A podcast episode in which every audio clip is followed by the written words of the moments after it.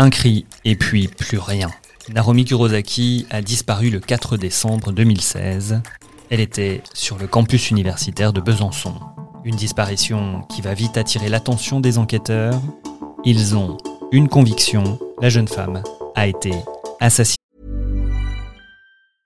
Ready to pop the question? The jewelers at BlueNile.com have got sparkle down to a science with beautiful lab-grown diamonds worthy of your most brilliant moments. Their lab-grown diamonds are independently graded and guaranteed identical to natural diamonds, and they're ready to ship to your door. Go to BlueNile.com and use promo code LISTEN to get $50 off your purchase of $500 or more. That's code LISTEN at BlueNile.com for $50 off. BlueNile.com code LISTEN.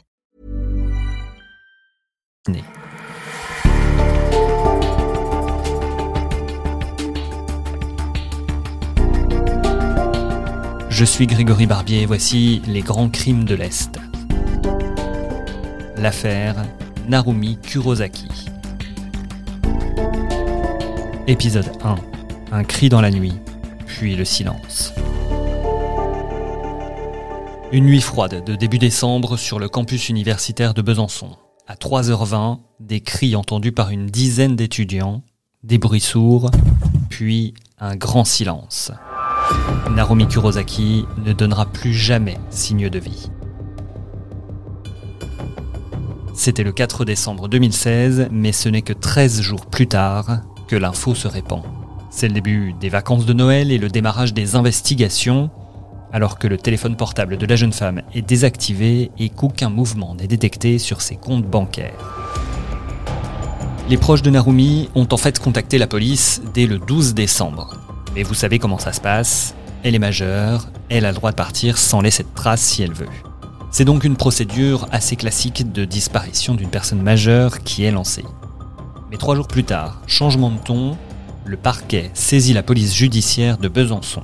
Sur les scellés posés sur la porte de la chambre de l'étudiante, on peut lire une qualification juridique qui inquiète, enlèvement et séquestration. L'enquête c'est particulier, démarre avec une dizaine de, jours de retard finalement par rapport à la disparition. Willy Graff, journaliste fait divers à l'Est républicain. On est euh, le 15 décembre quand euh, les policiers se penchent sur cette, euh, cette histoire d'étudiante japonaise qui, eh ben, du jour au lendemain, s'est évaporée. Et très rapidement, en revanche, dès lors que les policiers pénètrent dans la chambre, ils perçoivent tout de suite que là, il y a, y a quelque chose d'anormal. On n'est pas sur une disparition volontaire, on n'est pas sur peut-être une piste du suicide il y a beaucoup d'indices qui laissent à penser qu'on est euh, dans une dimension déjà criminelle. En tout cas, ils ont, ils ont très vite cet instinct et cette, euh, et cette lecture de l'affaire.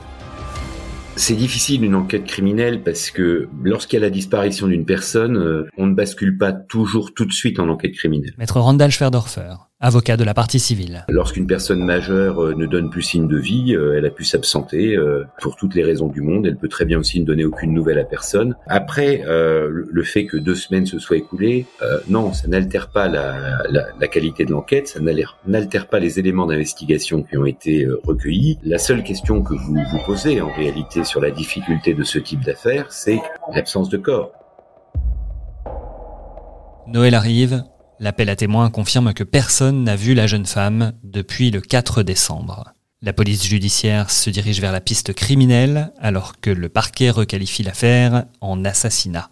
Les chances de retrouver Naomi Kurosaki vivante sont proches de zéro. En coulisses, la police a déjà commencé à travailler, rassemblant les informations, les témoignages et les enregistrements vidéo. Un mois après la disparition, c'est la procureure de la République de Besançon, Edwige Rumorizo, qui fait le point. Elle livre déjà quelques clés devant les médias japonais qui ont convergé vers la Franche-Comté en à peine quelques jours. Alors que sait-on en ce début du mois de janvier? Le 4 décembre 2016, Marumi sort de son cours de danse vers 16h. Elle rejoint le campus euh, un peu avant 16h30. D'ailleurs, elle y croise son petit ami euh, français Arthur. Et c'est bah, sans doute après qu'elle retrouve euh, Nicolas Zepeda par surprise. En tout cas, elle, en elle avait parlé à personne de l'avenue de Nicolas Zepeda si jamais euh, elle avait été au courant. Donc le scénario retenu par la police, c'est que c'est une visite impromptue. On sait que tous les deux vont avec la voiture louée par Nicolas Zepeda à Ornans, déjeuner dans un restaurant, la table de Gustave, de 19h à 22h. On le sait parce que bah, déjà il y a une caméra, et on le sait aussi parce que Nicolas Zepeda règle le, repas avec sa carte bancaire chilienne. Nicolas Zepeda et Narumi Kurosaki repartent ensuite, direction Besançon, comme l'explique Étienne Manteau, procureur de la République, en conférence de presse. Je reviendrai avec la voiture de location, cette voiture est flashée dans la descente entre Ornans et Besançon qui permet de rejoindre euh, le centre-ville. On sait qu'à 22h30, le véhicule loué par Nicolas Zepeda est flashé et 22h58, la voiture s'arrête devant la résidence universitaire. À partir de ce moment-là, plus personne ne reverra jamais Narumi Kurosaki. Brought to you by Lexus. Some things do more than their stated functions, because exceptional things inspire you to do exceptional things. To this select list, we add the all new Lexus GX. With its exceptional capability, you'll see possibilities you never knew existed, sending you far outside your comfort zone. But as much as the GX challenges you, it also spoils you. Its intuitive technology and luxurious features mean that wherever you go, you'll never go without. Live up to it. The all new Lexus GX.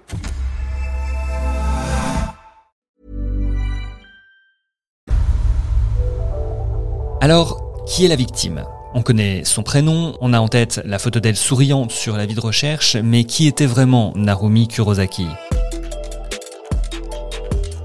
Narumi, c'est une étudiante de 21 ans qui est qualifiée de brillante, d'ailleurs à tel point qu'elle avait bénéficié d'une bourse au mérite au Japon, qui est assez rare, alors même qu'elle est issue d'un milieu modeste. Et c'est quelqu'un qui était euh, très ouverte sur le monde, sur les gens, qui avait beaucoup de projets. Elle était à Besançon pour apprendre dans un premier temps le français, mais ensuite elle voulait poursuivre ses études euh, en fac de lettres. Donc voilà, quelqu'un qui vraiment se lançait euh, dans la vie d'adulte et qui le faisait avec beaucoup d'énergie et beaucoup d'optimisme. Quelques adjectifs donnés par ses proches et ceux qui l'ont côtoyée. Elle était enjouée, sociable, curieuse, dynamique et intelligente. Sa famille aussi était très fière d'elle.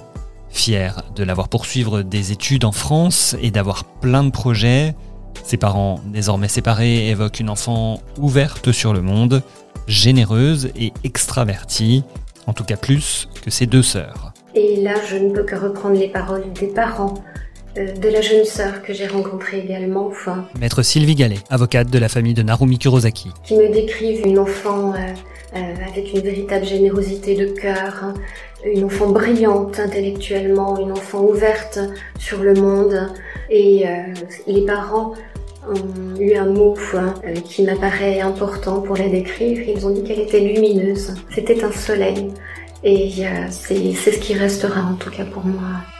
Alors c'est une jeune fille euh, qui semble être euh, très sympathique et très appréciée euh, parmi le, petit cercle d'étudiants qu'elle fréquente. Maître Randall Schwerdorfer, avocat de la partie civile. Elle est passionnée par la danse, vraiment une jeune fille qui est décrite comme une jeune fille sérieuse et c'est vraiment une fille qui ressort comme étant une fille très très sympathique, très appréciée. Arrivée en France à la fin du mois d'août 2016, Naromi Kurosaki n'avait mis fin à sa relation amoureuse que quelques temps après début octobre, le 6 précisément si on en croit les déclarations de son ex.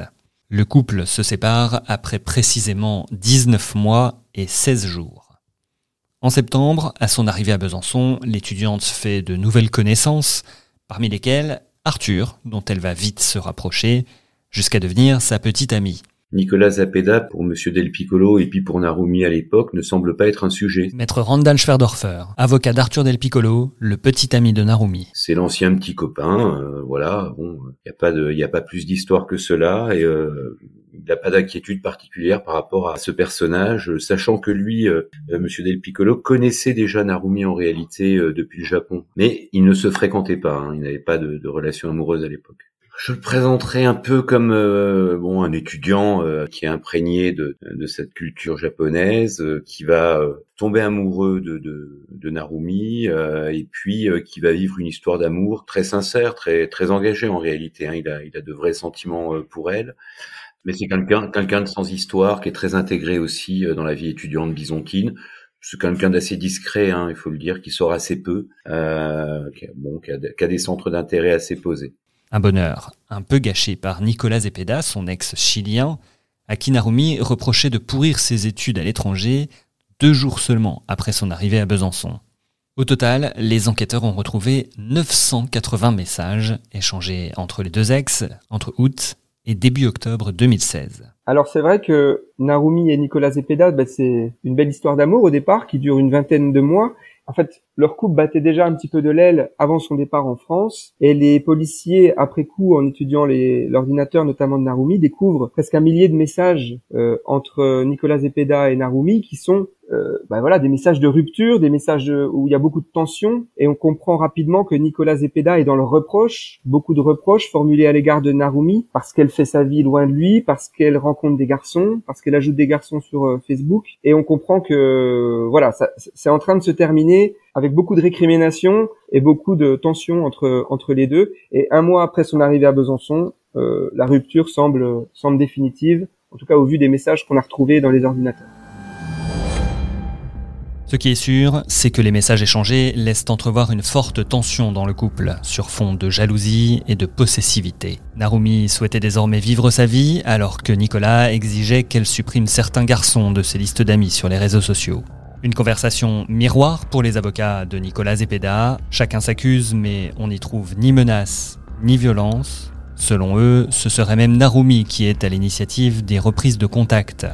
Mais la japonaise est allée jusqu'à menacer le chilien d'aller voir la police. C'est très triste de voir tout ce qu'on a construit détruit par des mensonges, envoie Zepeda. Je veux voir ton engagement d'effacer trois mecs de Facebook. Suit la réponse de Narumi Kurosaki. Je ne supprimerai jamais Arthur.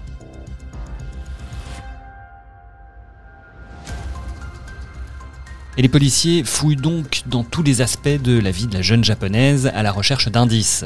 Avec le portrait dressé, ils excluent assez rapidement tout suicide ou disparition volontaire. À partir de ce moment-là, c'est donc la thèse du meurtre qui s'installe. Et une priorité, retrouver le corps de Narumi Kurosaki.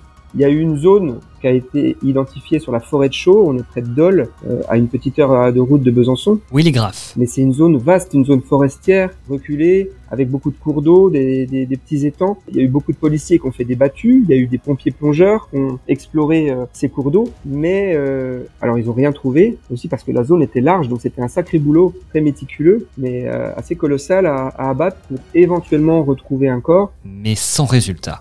La chambre numéro 106 du campus de la Boulois est elle aussi fouillée? Pas de traces de lutte. Au contraire, tout est impeccablement rangé, ce qui étonne les amis de Narumi qui connaissaient une jeune fille pas vraiment maniaque.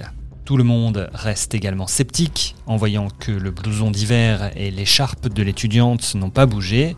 Je vous rappelle qu'on est quand même à Besançon en plein hiver. En revanche, la valise orange de la jeune femme n'est plus là, et même malgré un appel à témoins passé dans la presse, elle ne sera jamais retrouvée. Et les regards convergent alors vers la dernière personne qui a vu Narumi vivante, son ex-petit ami chilien venu lui rendre visite. Nicolas Zepeda, un homme aux nombreux secrets et au profil qui inquiète, on en parle dans le deuxième épisode. C'était le premier des cinq volets des grands crimes de l'Est consacrés à la disparition de Narumi Kurosaki. Suivez-nous sur toutes les plateformes audio, abonnez-vous gratuitement à ce podcast pour recevoir tous les épisodes dès leur parution. Rendez-vous pour la deuxième partie, l'inquiétant profil du suspect.